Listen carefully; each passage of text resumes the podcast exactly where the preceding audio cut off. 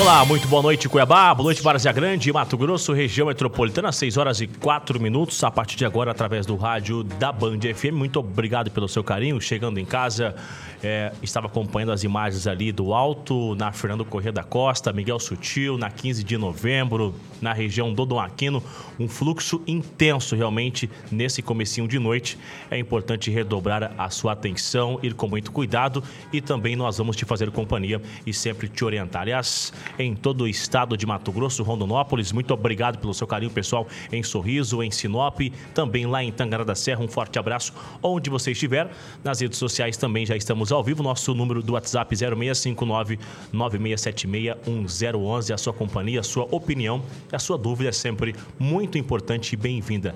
Nesta segundona, volto a te fazer companhia aqui, dividindo essa importantíssima bancada valiosa, riquíssima com ele, Onofre Ribeiro. Tudo bem, professor? Uma ótima noite, que bom estar novamente aqui. Oh, boa noite, Bruno. Muito bom estar com você também. Sempre gostei. E boa noite quem nos assiste nos ouve. Boa noite, pessoal da Titânia Telecom.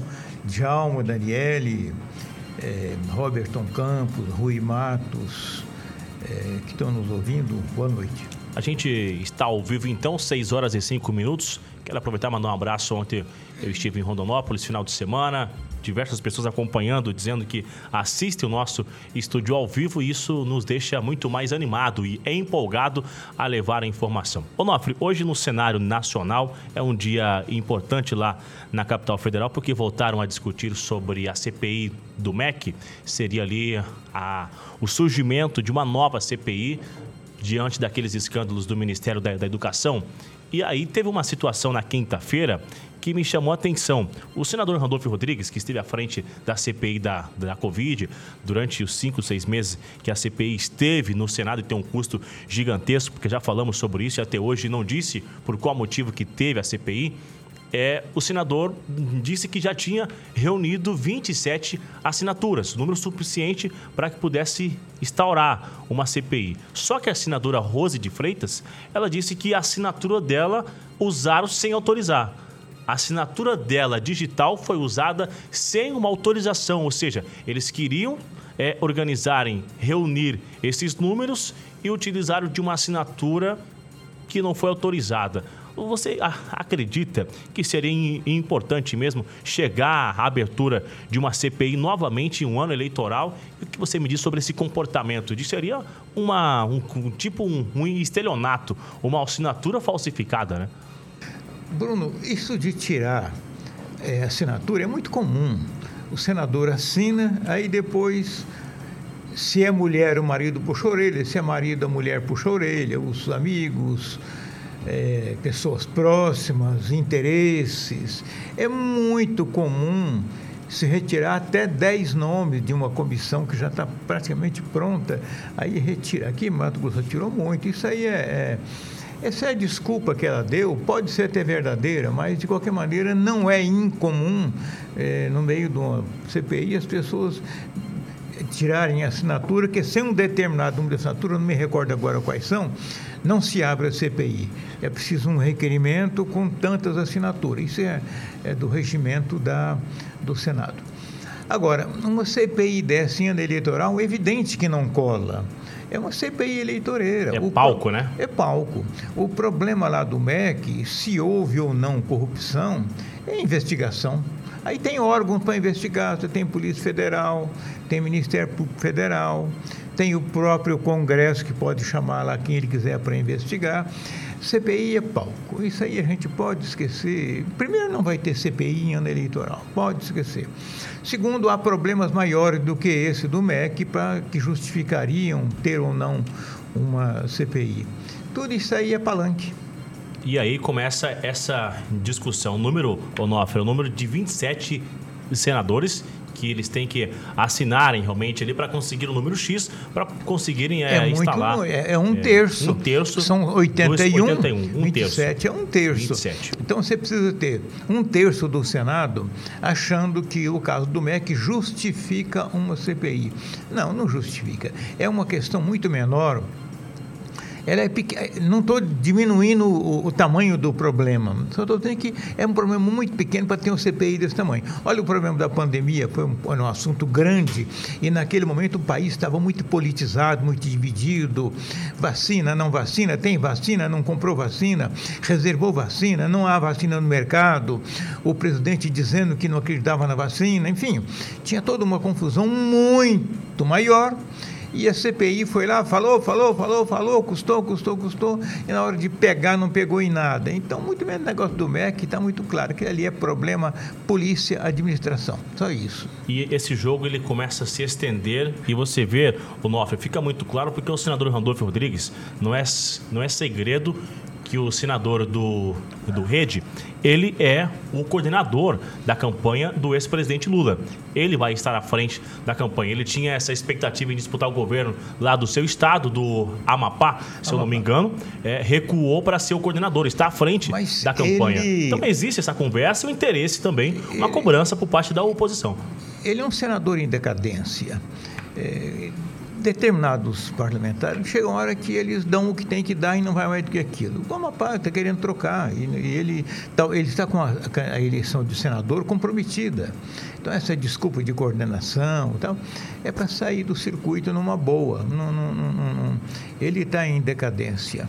A CPI da pandemia desgastou muito ele e a ação dele é uma ação muito radical de esquerda no Senado. Isso, a esquerda, quando ela fica voltada só para o criticar, ela não constrói. Um Estado como o dele, um Estado pobre, precisa de muito dinheiro, de muita, de muita ação parlamentar e não de conversa ideológica. A gente já comentou, inclusive, sobre alguns escândalos ligados a esse senador, que é o Randolph Rodrigues. São 6 horas e 10 minutos, 0659 96761011. Tem mensagem de áudio chegando já, mas tem mensagem do Wagner, o nosso ouvinte, ele mandou lá, muito boa noite. Eu não entendo esses políticos, eles falam e falam de corrupção, mas não deixa de gastar dinheiro com a CPI sem sucesso e sem necessidade como a CPI da Covid, é só em tempo de eleição, é o que diz aqui o nosso ouvinte. Muito obrigado pela sua mensagem. Olá, Igor Onofre e Mauro é, está mandando mensagem. Já já eu leio a mensagem um pouco mais longa aqui e tem uma expectativa, porque no dia dia 19, Onofre, está marcado a vinda do presidente Jair Bolsonaro a Cuiabá, a capital do estado. Ele vai até o município de Confresa, também numa regulação diária, regulação fundiária, enfim, e ele estará numa convenção de uma igreja, né, uma comissão evangélica, aqui em Cuiabá, no Centro de Evangelismo, enfim. E aí já existe também essa organização por parte do Partido Liberal, o senador Wellington Fagundes e outros membros para fazer aquela campanha, aquele encontro de moto, que é a motociata, que é algo muito típico do presidente Jair Bolsonaro. Isso tudo também para tentar é, levantar um, esse chamado. E é um tipo de campanha, não campanha, que o presidente está fazendo já há alguns meses, né, Onofre? O presidente não pode, nem o governador não pode, nem o prefeito não pode, deputado, senador pode governador, os executivos, prefeito, governador e presidente não pode inaugurar obras a partir de um certo momento, não pode aparecer diante de placas de obras, tem uma opção de coisas que é impedido, que senão é considerado propaganda política e pode caçar a candidatura. Esse lance do presidente vir aqui em Confresa, eu quero falar um pouquinho sobre Confresa. No, no recenseamento do IBGE de 1990, Confresa foi o município que mais cresceu no país naquela década de 80 a 90. Por quê? Porque Confresa foi uma área de assentamento. Se é assentamento, não tem título de terra, da propriedade, porque o INCRA é uma beleza para não trabalhar. É, o INCRA não anda, é um órgão assim, absolutamente inútil. Cria mais confusão do que solução e não tem título. Então, ali, certamente o presidente não vai conseguir dar título para todo mundo, mas vai dar um tanto. Isso, isso aí tem, um, além do lado administrativo, lá no fundo também tem uma questão é, eleitoral. Tudo que se faz no ano é eleitoral. Só não pode dizer eu vim aqui, sou candidato a presidente da República de novo e vim entregar esses títulos porque eu sou candidato. Não, aí, isso aí é propaganda, isso caça a candidatura dele é, a Justiça Eleitoral pode caçar. Ele pode ir lá inaugurar, fazer discurso, etc., desde que ele não faça propaganda eleitoral explícita. Hoje, lá em, em Confresnópolis, são 29 mil habitantes. Esse é o número atualizado. De 90, lá, em Confresno. lá quando começou na década de 70 e poucos, era um, um, assentamentozinho pequeno, pequeno, um assentamento estimulado pela Igreja Católica na época, pelo dom, pelo bispo ali de São Félix ali mais em cima, da prelazia de São Félix, Dom Pedro Casaldato, que nos deixou no ano passado. É, então ali era um grande assentamento e, virou um município interessante. Eu estive lá algum tempo atrás é um município bastante organizado. Agora, muita gente num prazo muito pequeno que surgiu ali. A gente vai acompanhar essa história, então está marcado para o dia 20 aproximadamente aí essa agenda aqui na capital federal. Nós vamos estar de olho se eu estiver aqui ainda na capital na capital do estado de Mato Grosso, Não passa né? em branco, né? Em Cuiabá, né? O, Bruno, eu queria fazer um, Sim, aqui um registro. Claro. No último sábado, na última sexta-feira, aliás, eu fui almoçar com um grupo de amigos eh, liderados pelo João Pedro Marques, que é um velho e querido amigo. O João Pedro eh, dirige o grupo RDM de comunicação, trabalhei com ele de 2004 a 2009 na revista RDM, um grande projeto editorial. Fui editor lá por cinco anos. É, fez 26 anos no sábado o grupo e ele reuniu alguns amigos para jantar, aliás, para almoçar, desculpe. Lá estavam o Geraldo Gonçalves, que foi na, uma das agências pioneiras de Mato Grosso, agente de publicidade, a Z8, junto com o João Pedro também numa outra agenda, outra agência chamada JPM. Depois a revista RDM, o Geraldo. Ah, o Geraldo foi dono ali há um tempo atrás de dois lugares que a gente merece falar. Um que foi a, a a boate Transas da vovó, lá na década de 70, que era um lugar descolado, né? E depois foi aqui do, do, do, do Tom Chopin, que era um bar legal também, muito descolado. Estava lá o Geraldo, o Vinícius Carvalho, que é jornalista, e alguns outros amigos. É, foi muito legal. Também estava lá a médica que vai ser candidata a senadora, Natasha Lesarenko, e ela nos assiste. O Igor fez na quinta-feira aqui uma enquete, né? Acompanhei, viu, é, Nova? Pois é, e audiência espetacular, uma repercussão aliás. lá e o pessoal me tratando como candidato. Achei, achei uma graça isso. A Natasha nos assiste, nos assiste todo dia. Aproveita e manda um abraço, manda um abraço para o João Pedro, manda um abraço para o Geraldo, para o Vinícius todo mundo estava lá. Mas eu, é, eu gostei de ver gente formadora de opinião, de respeito, estava lá nos assistindo e estava naquele almoço, assim, estava lá o Rui Matos, é, um, almoço muito legal, assim, de confraternização por um projeto, 26 anos na mídia não é brincadeira, né? Deixa aqui um beijo, um abraço para o João Pedro, para todo mundo e o reconhecimento de que não é fácil. Esse é o registro, então, de Onofre Ribeiro, 6 assim, e deixa eu colocar também um nome importante. Sim, claro. João Negrão também estava lá, um João jornalista. Negrão, forte abraço. Precisa lembrar. Um abraço. Já temos áudio aqui, vamos ouvir o áudio a o nosso ouvinte. Boa noite, bancada do estúdio ao vivo. Olá, tudo bem? Onofre, o, conforme a mídia e as palavras do presidente Bolsonaro, ele disse assim que a polícia não precisa investigar o seu governo, que não tem corrupção para Polícia Federal. Você concorda com essa fala dele? Não é necessário investigar? É o Marcelo aqui do CPA. Onofre. Qualquer coisa tem que ser investigada. Não investigar o governo de ponta a ponta, mas irregularidades que aparecerem tem que ser investigada. O, o, o, vamos lembrar aqui rapidamente para refrescar a memória do nosso é, espectador e ouvinte. O, quando o presidente Bolsonaro foi eleito em 2018, a tecla dele era corrupção, era combate à corrupção. Ele, diria, ele dizia e prometia que o governo dele não teria aquela corrupção generalizada que teve nos governos do PT. Só para registrar também, para não dar a impressão que estão emitindo opinião aqui é, é, partidária. O ministro Gilmar Mendes, que hoje é, é baba-ovo do, do, do Lula, Naquele tempo, o ministro João Mendes plena vigência da Lava Jato, disse que este governo, esses governos do PT são uma cleptocracia. Cleptocracia é, é teocracia é da igreja, é clepto vem de roubar, é um governo de roubo institucionalizado. Isso não tem agora. Claro que tem roubo. Claro que tem corrupção. Eu, naquele que tiver, tem que investigar. E também, e tá, aí, ô Marcelo, não cabe ao presidente dizer eu quero que investigue isso, aquilo. É papel institucional da Polícia Federal, mesmo não sendo provocada, é papel institucional do Ministério Público, mesmo não sendo provocado, e é papel do Congresso Nacional, mesmo sendo provocado, produzir investigações. Não depende da vontade do presidente. Se houver a corrupção, tem que investigar e não cabe cabe a ele decidir se vai ou não, ou quem vai ou não investigar. E a gente já comentou, Nofre, que ninguém está acima de uma lei.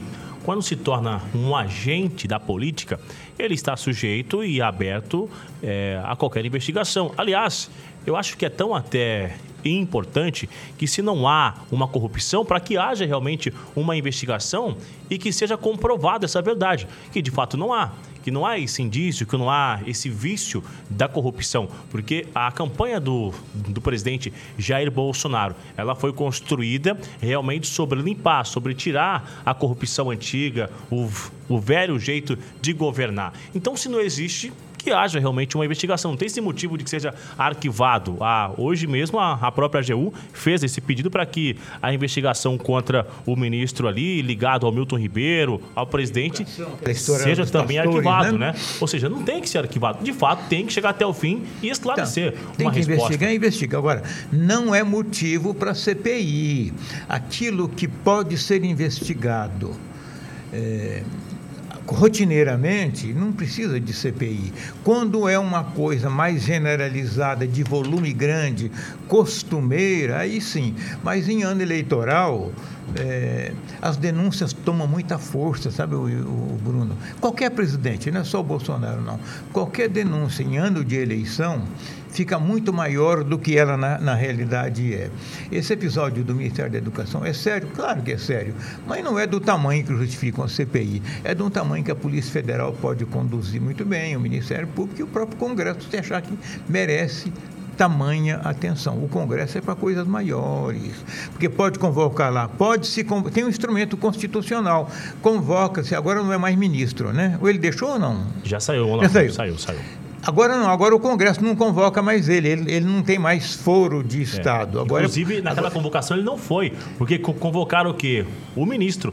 No outro dia ele, ele não era mais era ministro, mais. né? Ele agora pode ser convocado naturalmente como cidadão pela Polícia Federal, porque o suposto crime é de natureza federal. Ele não vai ser convidado, por exemplo, pela Polícia do Distrito Federal, pela Polícia Civil, porque o crime dele, aquela ocorrência é se for crime, é de natureza federal. Então, ele, ele agora está nas mãos da Polícia Federal. E o presidente da República é, sofre, aceitou, porque a gente tem que falar essas coisas para entender bem. O presidente da República, quando ele fez, o, o Milton Ribeiro fez o pedido de demissão e saiu lá, demitido a pedido, né? Não é pedido. E chamaram ele, escuta, cara, não dá mais, né?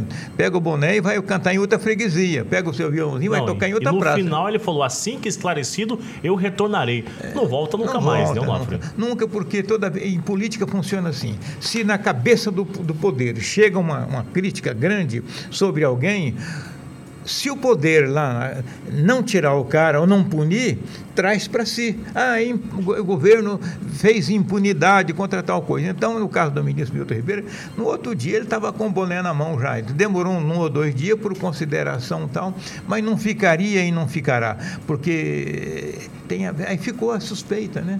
Nunca se desfaz uma coisa como essa.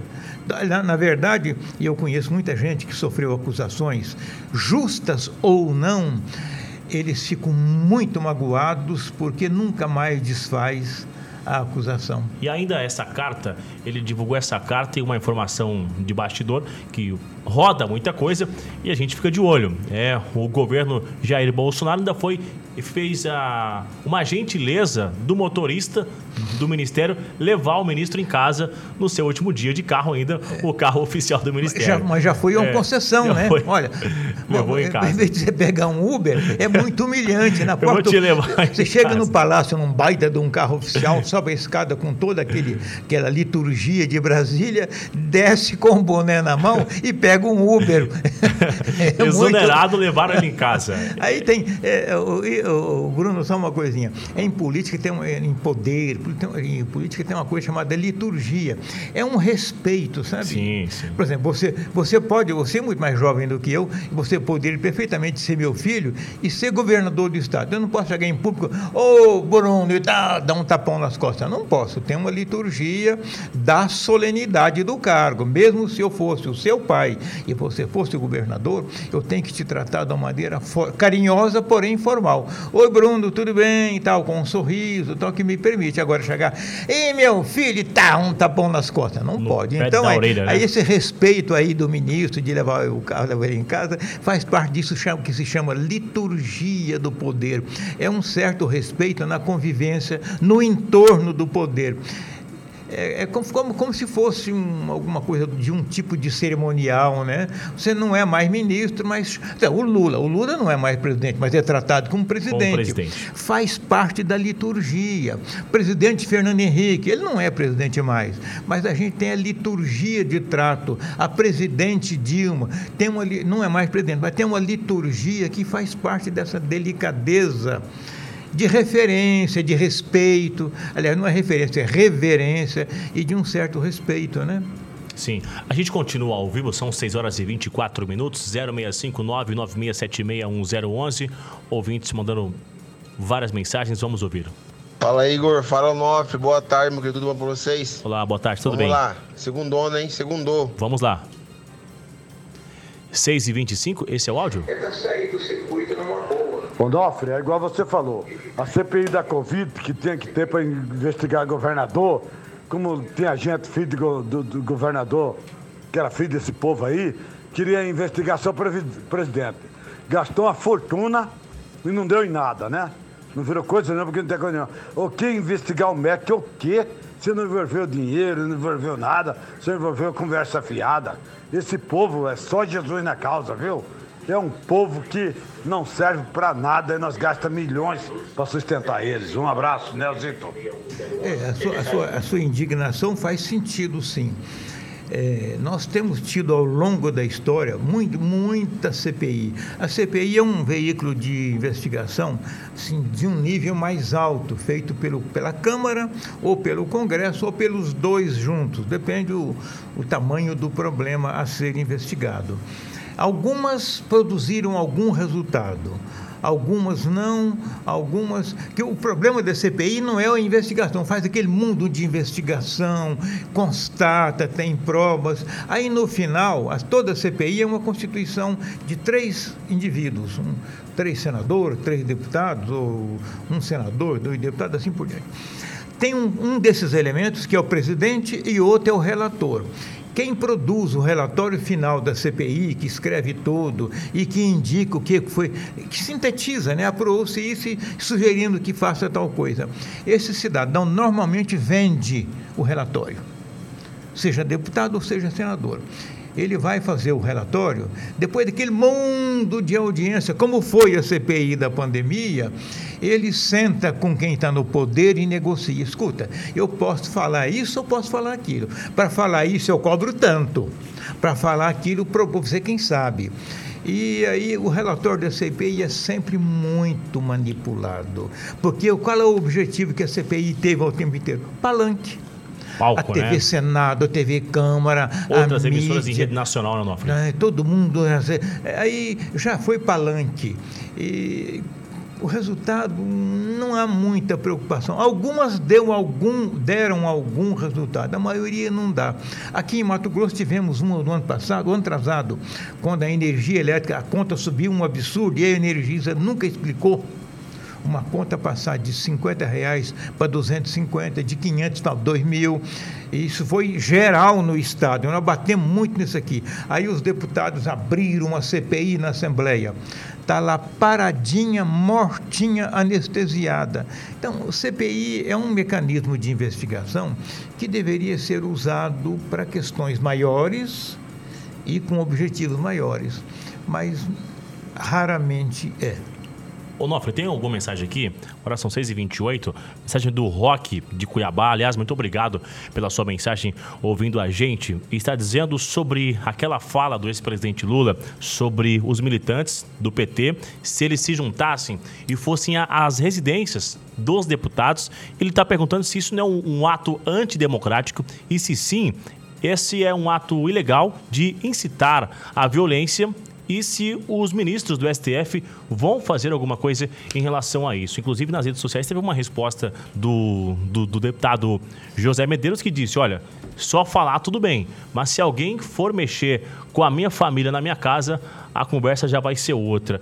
E isso aí, Olof, já vai de encontro com outras questões que o ex-presidente vem fazendo um discurso que ele tem usado um improviso, aparentemente, porque vira e mexe, ele tem que voltar atrás e recuar do que ele disse em seus encontros, em diversos eventos. Eu li hoje pela manhã a alta cúpula do PT está preocupada com essas falas do, do, do Lula. Porque ele está falando umas coisas que estão dando resultado muito ruim, como, por exemplo, é, ele se manifestar a favor do aborto, controle da mídia. Ele criticou a classe média por estar gastando com um relógio de 90 mil reais no braço. Aí o PT correu, tirou o relógio do braço dele. Escondeu a foto, né? Escondeu a Recortaram foto. a foto. Tal. E, e o Lula está falando algumas coisas. Se a tentativa dele é de provocar a sociedade, entre elas essa dos deputados serem importunados em casa por militantes do PT, do MST, sindicalistas, isso tem preço político ele, o desgaste que ele está tendo por isso é muito grande. É, a gente lê na mídia Agora, ele pode falar, viu? Ele é cidadão civil, ele é cidadão brasileiro, é maior de idade, ele pode falar não há nada que o impeça de falar que os militantes devem ir. Agora, se ele convocar os militantes, vamos todos sair com a bandeira na frente, vamos todos invadir a casa do deputado, não, aí já é, é ameaça à ordem pública. E não é caso de Supremo, que o, o, o Supremo ele trata de pessoas que têm foro do cargo. O, o, o, Lula não é, ele é um cidadão comum, ele não tem cargo nenhum. E aí é caso de Polícia Civil, nem Polícia Federal. Não, mas acaba Está sendo o encontro do, do cantor Sérgio Reis, que acabou sendo alvo de uma operação é, mas aí, da Polícia Federal. Mas ele né? incitou. Ele, incitou, ele chamou, ele convocou. Ele chamou, ele chamou mesmo. Olha, vamos para a rua. Ele fez convocações nas mídias sociais. Aí foi convocação. Aí o Supremo atuou, porque considerou. Mas não precisava ter atuado. O Supremo podia ter mandado. Aliás, o Ministério Público mandaria a Polícia Federal naquele caso, mas o Supremo puxou para ele. Aí já é uma questão política da relação do Supremo com o presidente da República, que não se dão bem. É, se o Lula sair na rua incitando os militantes a invadir a casa do deputado, não, aí, aí já é caso de polícia. É, agora, do jeito que a justiça está tratando ele, não é caso de nada. Ele pode falar, o que, ele, nada, pode falar o que, que, que, quiser, que não vai acontecer nada. Ô, Nofre, é, existe essa, essa expectativa de que o diálogo sobre o do aborto, para fazer uma, uma defesa ou não uma defesa, ou conversar com os evangélicos, que isso viesse do Geraldo Alckmin. Que o Geraldo Alckmin fosse fazer essa conversa um pouco mais social, da classe, e que o Lula continuasse com os eventos. Mas diversas coisas, diversas. É, como se disse, o depoimento, a fala, o discurso do Lula, essa palavra que eu queria usar, o discurso do Lula tem, tem pegado de surpresa muita gente, até mesmo o Alckmin que está ali, né? Inclusive hoje é, a, divulgaram que o lançamento que seria no final do mês já foi adiado para o dia 7 de maio. Só o, o orçamento inicial, eu levantei essa informação de, de campanha do marketing do ex-presidente Lula ali, seria de 45 milhões de reais para fazer esse discurso, as redes sociais, orientar ali, né, a assessoria, mas ele não tem seguido nenhum disso, nada disso. E diferentemente das outras cinco campanhas, são cinco campanhas, Nofre, que Lula fez? Sim, cinco sim. campanhas, Sim, né? que agora é a sexta. É, a sexta campanha. Não, agora é a sétima, porque ele teve uma reeleição em 2006. Então, for- então foram cinco, então. Cinco campanhas. Durante as cinco campanhas, ele sempre colocou o bloco na rua cedo demais, né? Então agora você vê que, por mais que ele agita, fala, faz discurso, mas não está nas ruas. É? Ou seja, existe essa recua. Como o Igor sempre comenta aqui, ele não vai sair das ruas se não tiver essa audiência, né? Se não sentir Não. que a, a terra está firme para sair. né? Mas ele está fazendo um, ele está fazendo mais ou menos o que fez em 2002. 2002 a sociedade brasileira tinha muito medo do PT chegar ao governo, ao governo e fazer três coisas que eram ruins naquele momento. Reverter as privatizações do Fernando Henrique, que foi telefonia, energia elétrica. É, e o governo fez muitas privatizações. A segunda outra coisa era revogar a lei da responsabilidade fiscal, que impunha respeito com os gastos públicos. E a terceira era negar o pagamento da dívida externa, e o Brasil devia muito naquele momento. É, nesse, o, o- a sociedade tinha muito medo. Aí o Lula começou a negociar com as lideranças empresariais, bancárias, financeiras, para garantir que ele não ia fazer bobagem. Exigiram dele um aval. Qual foi o aval? Colocar o Antônio Palocci, ministro da Fazenda, pra, com o compromisso de garantir que o PT não faria bobagens uma vez no governo, porque o discurso permanente do PT até então era um discurso de acabar com privatização, não pagar dívida externa, acabar com o teto de gastos, anular o plano real. Aí o Lula conversou muito. Ele está conversando de novo. Ele está tentando garantir para os banqueiros, para os empresários, para o agronegócio, para o comércio. Ele está tentando garantir que não é um governo de vingança, que não é, é um governo com um plano econômico, mas é, por outro lado ele tem falado outras coisas. Ele diz que vamos encher o Estado, que o Estado é indutor do crescimento. O Estado é um atraso, todo mundo sabe disso. O Estado é gastador e não produz desenvolvimento. Então ele está conversando. Agora, o Alckmin falar a favor do aborto não fala. O Alckmin é muito conservador e ele vem de um estado conservador que é São Paulo, porque ele é um político da tradição paulista. A tradição paulista é conservadora. O Alckmin jamais vai av- avalizar ou defender aborto, defender aumento do Estado, defender tirar os militares do poder aqui que estão ocupando cargos. O o Alckmin nunca vai criticar a classe média por consumir. O Alckmin nunca vai criticar a igreja. Então, eh, aquilo ali é um casamento complicado do, do, do PT com o PSB, B. que é o partido do Alckmin. Que o, o, Alckmin vem do PSDB historicamente, que era um partido E 30 anos, bastante né? conservador. 30 anos, E 30 bastante anos. conservador. No PSDB não se fala em aborto. O PSDB foi o partido das privatizações, do Plano Real, da Lei de Responsabilidade Fiscal.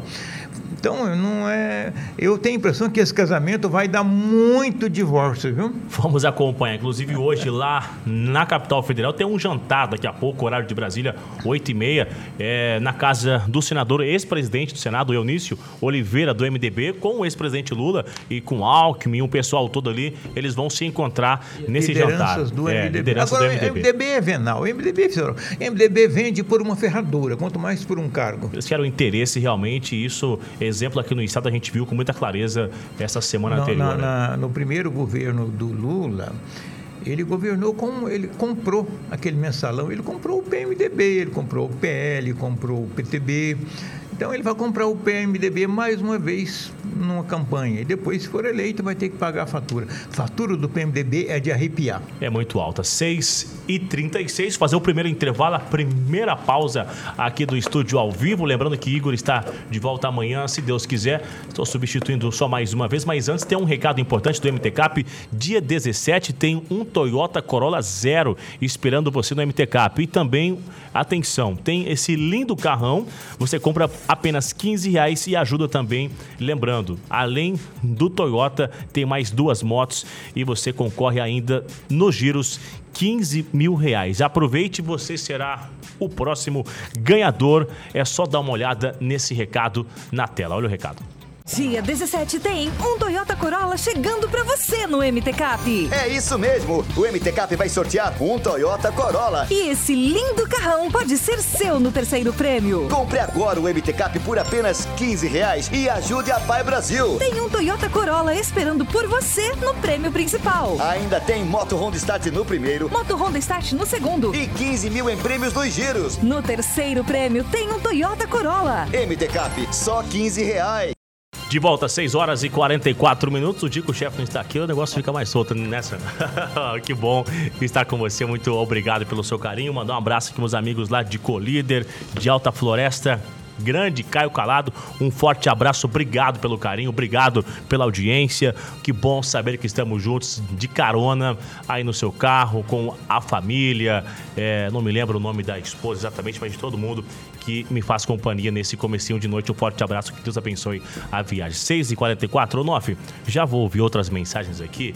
É, aliás, nosso ouvinte lá de Rondonópolis chama Osíris, em Rondonópolis. Muito obrigado, pessoal, em Várzea Grande também com a gente. Mas o que me chama a atenção, Onofre, é sobre a movimentação do Banco Central. Roberto Campos Neto, que é o atual presidente, estava viajando, ele tem uma casa é, nos Estados Unidos.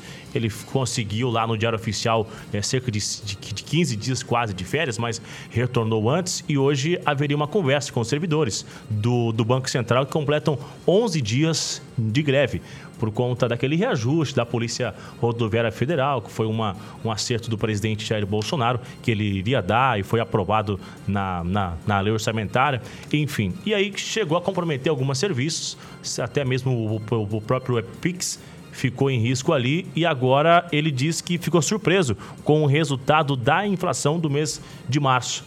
E, e, será que seja a hora de Roberto Campos Neto de começar a remar para um outro lado? O negócio não vai indo muito bem ali? Olha, a inflação desse ano ela vai ser alta. O mundo inteiro, eu estava lendo ontem à noite no jornal Valor Econômico, li alguns artigos escritos por analistas do mundo todo, é, dizendo que o mundo entra numa fase com três coisas muito caras: é, combustíveis, energia elétrica e alimentos. E começa a ter uma possibilidade de começar termos dificuldade de abastecimento de alimentos mais para o fim do ano. Em consequência desse custo cada vez mais alto do combustível, do, da energia e de alimentos, a inflação vem forte. E a inflação é medida por trimestre. O trimestre passado, ela três e pouco, três e meio, é muito. É, vamos chegar o ano calculando em 12%. Isso é muito ruim, ano eleitoral pega muito o ocupante do governo. Embora seja um problema conjuntural, bate no bolso de cada um, né? Quando bate no bolso de cada um, você tem greves, você tem é, diminuição do consumo, queda da renda a inflação corrói muito o dinheiro.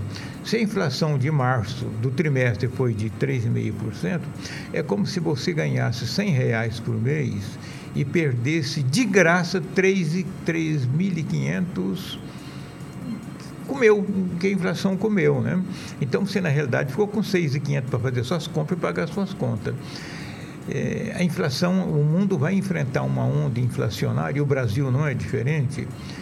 E, e, nós temos ainda um problema de dólar alto aqui que torna as coisas mais difíceis.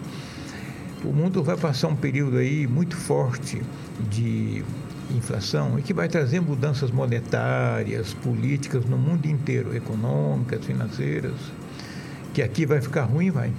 Rapidamente, são 6 horas e 47 minutos. Só mais um recado aqui agora para você que está em casa, está no seu carro também nos acompanhando. Atenção, aos motoristas de aplicativo de Cuiabá, de Várzea Grande, Sinop e também de Rondonópolis. Gente, acaba de chegar a MCAR Mobilidade Urbana. Aqui o motorista é valorizado e tem muitas vantagens, ainda paga somente 15% fixo para ser um motorista da MCAR. Isso mesmo, 85% de todas as corridas fica com você. Então você vai ganhar esse dinheiro utilizando um aplicativo desenvolvido que vai fornecer, oferecer todas as ferramentas necessárias para você motorista. Então é só se cadastrar agora.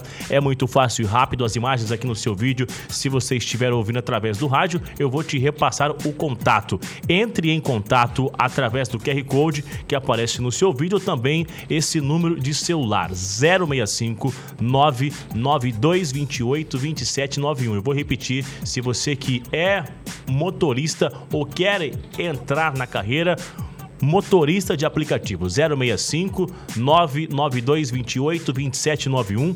MCAR está chegando em todo o estado, de forma nacional, em vários estados. Venha conhecer o jeito M de transformar vidas sendo um motorista da MCAR. Um forte abraço e as boas-vindas à equipe da MCAR Mobilidade Urbana em Cuiabá, em Várzea Grande, em Rondonópolis 065 992 28 2791. 6 e 48 já tem áudio áudios é, de ouvintes. Vamos continuar ouvindo aqui.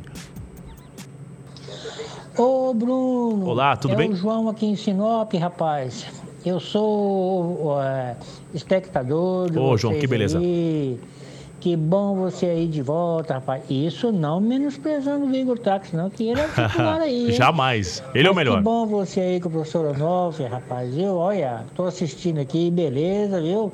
Que Muito bom obrigado. aí, rapaz. Você é bom demais, viu?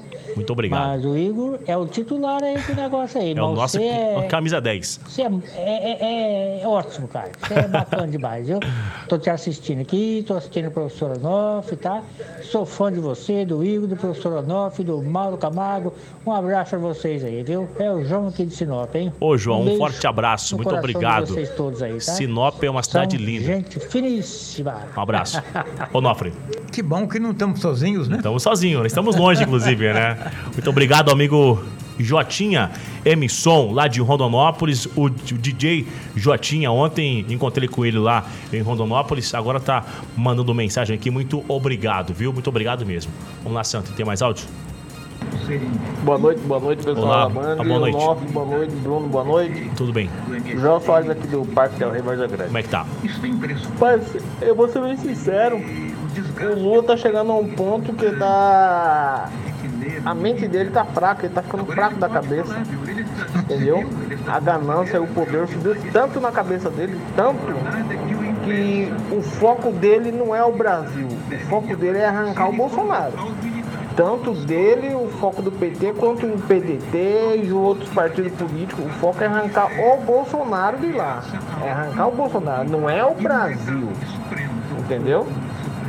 A guerra deles é contra o Bolsonaro, entendeu? E o poder subiu tanto da cabeça do Lula que ele já tá ficando lelé. E vou falar uma coisa pra vocês.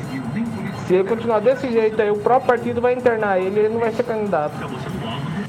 Muito obrigado. Opinião do nosso ouvinte. Onofre, é, essa fala que ele diz ali sobre tirar Jair Bolsonaro, é, essa junção com Geraldo Alckmin, fica muito claro isso? Fica. Fica porque é uma junção de projeto de poder político. Não é uma candidatura do Lula, não é uma candidatura do Geraldo Alckmin. É um. O, o, o projeto do PT de voltar ao poder, como ele sabe que sozinho não volta, buscou alguém de confiança na sociedade para dar confiança ao eleitor. Porque a passar do PT pelo governo, todo mundo sabe como é que foi.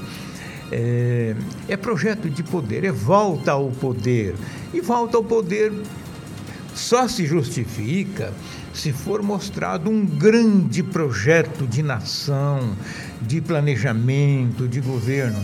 Até agora não teve, né? Só discurso de poder. É, penso que vai ter muita divergência, porque o, o, Alckmin Vamos voltar lá no comecinho do o primeiro governo do Lula em 2002, ele trouxe como vice o José de Alencar, era um, um senador mineiro, um grande empresário, muito confiável, muito equilibrado, mas a, a o protagonismo do Zé de Alencar foi rigorosamente perto de zero. O Alckmin não, foi governador de São Paulo, prefeito de São Paulo, é uma grande liderança paulista, não está se elegendo para ser menino de recado. Então eu fico pensando que protagonismo vai ter ele num governo que não tem projeto. A não ser que ainda faça no caminho, mas não tem, ele não tem muito com quem contar. Então eu fico pensando aqui, onde é que vai dessa coligação? Tenho cá minhas dúvidas. A gente continua ouvindo a sua opinião, 0659 9676 Vamos lá. Oi, Igor Ionofre. Olá, tudo bem? Eu quero ver quem vai ter peito de enfrentar o STF.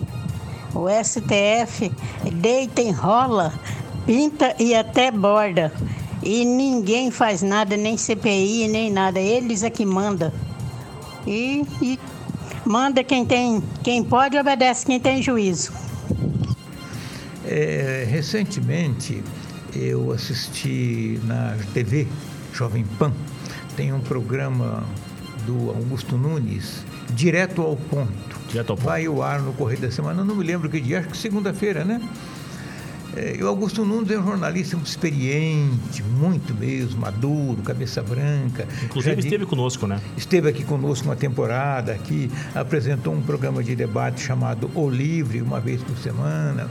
O Augusto dirigiu o jornalismo dos principais veículos de comunicação do país nesses 40 anos. Ele entrevistava um dos maiores eh, juízes do Brasil, Ives Gandra Martins. E o Ives disse o seguinte, que é, o Supremo Tribunal Federal está defendendo hoje, os ministros, né? Estão defendendo uma teoria que tem um nome, consequencialismo. O que, que é consequencialismo? É interpretar a Constituição, interpretar o Código Penal, o papel do, do Supremo é esse, interpretar de tal modo que se tire da Constituição alguns pontos que não que lhes tiram poder. O consequencialismo é defende no fundo, segundo o Ives, Ives Gander Martins, é, que este século 21 é o século do judiciário. Ou seja, o judiciário, o Supremo Tribunal Federal está construindo um poder é, com mais, que, que eles pretendem que tenha mais poder do que o executivo. É, eles acham que o século passado foi o, o, século do executivo e o século XIX o século do legislativo. Então, aí a gente, quando vê essa encrenca deles com o Bolsonaro, então a gente começa a pensar que não é uma encrenca só com o Bolsonaro, vai ser uma encrenca com os presidentes, chefes de executivo, numa tentativa de ter o poder para si. E eles estão demonstrando muito abertamente que eles estão buscando o poder. Escolheram para dar pancada o Alexandre de Moraes e os outros fingem que não estão vendo e a canoa está seguindo na direção de que o Supremo está se, tá se tornando um poder que quer governar o país.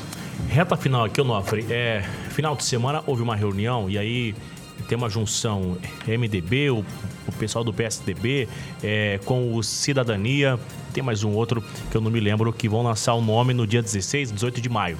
Querem lançar um único candidato ali. E o Eduardo Leite visitou. E uma terceira via. É, uma terceira via que já está congestionada, né? Rapidamente, faltam só quatro minutos. O Eduardo Leite visitou o Sérgio Moro para conversar ali e visitou a Simone, do MDB também, né? E ali o, o, Eduardo Leite, segundo informações de interlocutores, chegou e conversando com o Sérgio Moro. Sérgio Moro disse: Não, Eduardo, por conta de você, você se, se declarou homossexual, assumiu seu companheiro, e isso não tem como você ser uma cabeça de chapa, porque as pessoas, as famílias que são conservadoras não vão é, aceitar o seu estilo de vida, o seu comportamento e começou a jogar uns pontos para tentar derrubar Eduardo Leite. Eduardo já tinha uma carta na mão e falou assim: Ó, oh, Sérgio Moro, é o seguinte, você também na Lava Jato, as pessoas te viram com outro olhar.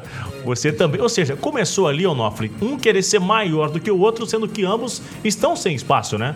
O Sérgio Moro é. sem espaço, João Dória renunciou, Eduardo Leite renunciou, mas não, não ganhou dentro do PSDB e começa essa guerra interna e ambos aparentemente não vão conseguir chegar a lugar algum. Está se realizando nos Estados Unidos, em Boston, é, um, um encontro chamado Brazil Conference onde está se discutindo o Brasil. Estudantes brasileiros que estão lá.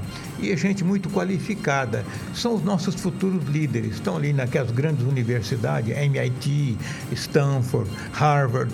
Estão ali e vão voltar terminando o curso de doutorado e voltam no ano que vem em diante e vão ser nossos grandes líderes empresariais, políticos, profissionais liberais, institucionais.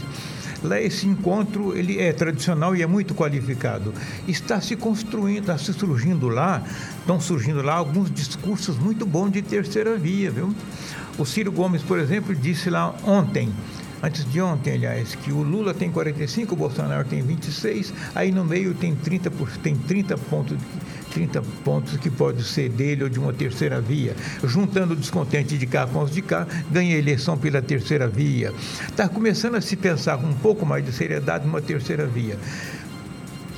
O Sérgio, o, Sérgio Moro tem mais desgaste do que o Eduardo Leite. Tem muito mais. Esse aspecto de ser homossexual ou não, a sociedade já não julga mais por esse caminho. O cara é competente ou é honesto? Ele, se ele é competente e honesto, a vida dele é dele. Exatamente, o que o Nofre disse reflete muito. Último para a gente encerrar e já vem aí Agnello Corbelino. Rapaz, o homem tá estourado, hein? É, Brunão, esse cara aí, ele é multiuso. e ele tá representando bem nosso Como é que tá, querido Gotax, né? Do lado do Onofre aí. E só mandar um abraço mesmo pra ele aí, aqui, parceiro dele aí. E que o programa tá topzera como sempre. Notícia, informação, cê é louco. Muito obrigado, viu? Aliás, nas redes sociais, siga lá, arroba MB, não é só Botoff, né?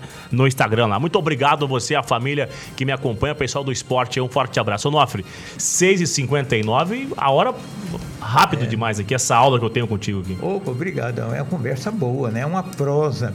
É, eu fui educado conversando lá no interiorzão de Minas, na roça, conversava-se muito em torno de uma região fria, em torno de uma fogueira ou do fogão de lenha, né? Se conversava muito. É prosa, e prosa começa de um jeito e termina do jeito que Deus quiser.